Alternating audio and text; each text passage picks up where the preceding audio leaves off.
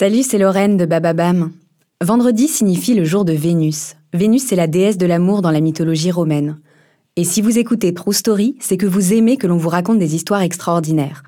Alors pour célébrer la déesse de l'amour, découvrez chaque vendredi des histoires d'amour hors du commun de Love Story, le podcast de Bababam qui parle le mieux d'amour. Il était un compositeur de génie, elle donnait un relief hors du commun à ses chansons. Michel Berger et France Gall ont laissé derrière eux une foule de mélodies intemporelles. Pour eux, aimer, c'est chanter, chanter ensemble, pour l'autre et pour le reste du monde. Une histoire de disque, de piano et de deuil, une histoire d'amour.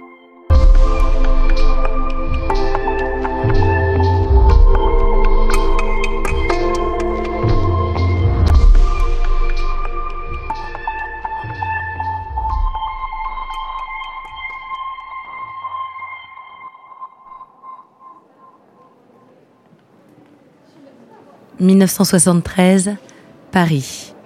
Deux musiciens sont présents dans les locaux de la radio européen. Michel Berger et France Gall, tous les deux 26 ans. Ils ne se sont jamais rencontrés. Michel est un producteur et un compositeur reconnu. Il a collaboré avec Véronique Sanson, son ancienne compagne, et plus récemment avec Françoise Hardy, dont il a relancé la carrière. France, elle, est dans le creux de la vague. Il y a eu Poupée de cire, Poupée de son, qui lui a valu une victoire à l'Eurovision. Il y a eu Les Sucettes, une autre composition de Gainsbourg dont elle n'avait pas saisi le double sens. Mais depuis, plus grand-chose, plus de tubes. Alors, quand elle voit Michel, France saute sur l'occasion. Elle lui demande de bien vouloir écouter les chansons que sa maison de disques veut lui faire sortir. La suite, elle l'a racontée des années plus tard il m'a donné son téléphone, je suis allée le voir, je lui ai fait écouter ma bande et il m'a dit ce que je pensais, c'est-à-dire que c'était nul.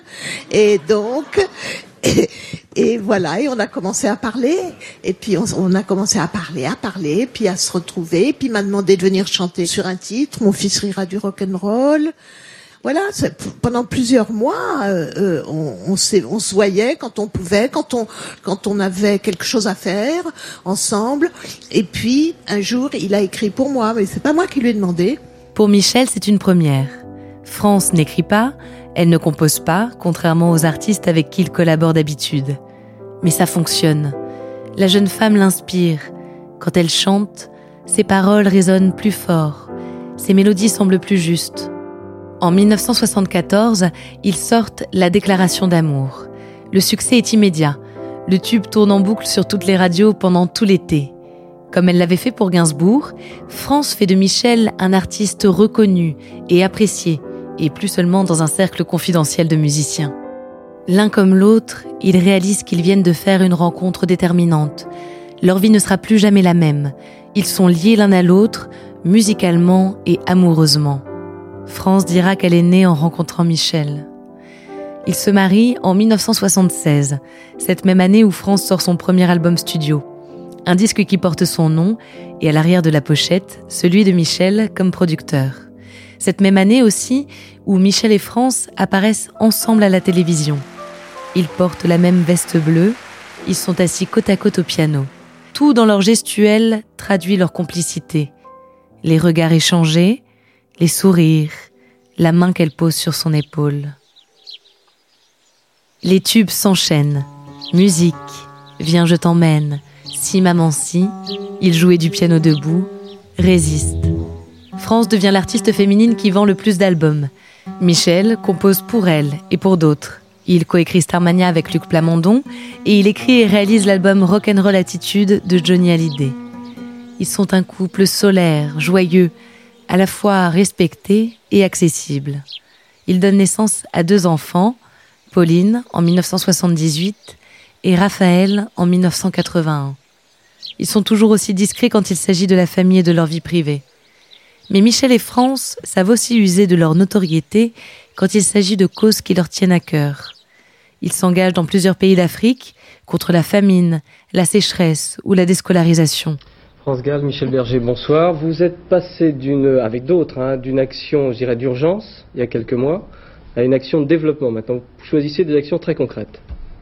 Mais oui, parce que, parce que l'aide d'urgence, ça suffit pas et que, que les, les, les, étudiants et nous avons envie que de, de, de, les aider à obtenir leur indépendance alimentaire et pour ça, il leur faut des moyens et c'est pour ça. C'est assez évident quand on est sur place. On se rend compte qu'il y a un village où il manque vraiment euh, une, il y a une école où les gens ne peuvent pas venir parce qu'ils ont 40 km à pied à faire et euh, si on faisait un petit potager, il pourrait y avoir une cantine. Il y a des solutions qu'ils ont eux-mêmes et, et, on sent vraiment que c'est un problème d'argent. Ils partent ensemble en tournée, assurent des concerts gigantesques à guichet fermé. À la fin des années 80, ils ont besoin de ralentir la cadence. Michel travaille avec d'autres artistes et France enregistre peu.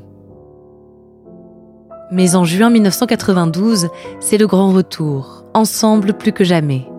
Pour la première fois, Michel et France sortent un album en duo, une œuvre réfléchie à deux, porteuse autant de l'univers de Michel que de celui de France. Ils donnent un concert intimiste au New Morning. C'est aussi l'occasion de fêter leur 16e anniversaire de mariage. Une tournée est annoncée, en France et dans plusieurs pays francophones. Mais d'abord, après des mois en studio, Michel et France prennent des vacances dans leur maison de Ramatuelle, dans le sud. Le 2 août, Michel est interviewé par une radio locale. Maison l'été chez France Gall et Michel Berger, c'est plein de gens euh, qui passent, qui viennent, ou est-ce que c'est euh, vous, la famille et, et, le plus grand calme? Non, c'est pas vraiment, c'est pas les grandes, les grandes tablées avec 10 personnes tous les jours, c'est pas, c'est pas tellement ça, non. On est plutôt euh, sauvage. Quelques heures après cette interview, alors que Michel revient d'une partie de tennis avec une amie, il meurt d'une crise cardiaque. Il avait 44 ans. Sa disparition est brutale pour tout le monde, pour ses fans comme pour ses proches. France décide de remonter sur scène un an après, à Bercy, seule pour la première fois. Sa famille s'inquiète, mais pour elle, c'est la seule manière de faire, vivre au jour le jour, se plonger dans la musique, leur musique. Elle sort un album de reprise de Michel en 1996. Mais un an plus tard, la mort de leur fille Pauline, atteinte de mucoviscidose, signe la fin de la carrière de France. Elle n'apparaît plus dans les médias et ne répond à aucune sollicitation d'artistes voulant collaborer avec elle. Quand elle revient sur le devant de la scène, c'est pour rendre un dernier hommage à Michel. Elle écrit la comédie musicale Résiste, qui reprend ses plus grands succès. France s'étend en 2017 après une récidive d'un cancer du sein qui s'était déclaré à la mort de Michel. Elle ne laisse derrière elle ni autobiographie, ni autographe. Elle disait qu'il reste quelque chose de moi m'indiffère. Je ne suis pas comme ces personnalités politiques qui éprouvent le besoin de faire bâtir un monument afin de laisser une trace tangible de leur passage. Moi, je ne construis que ma vie.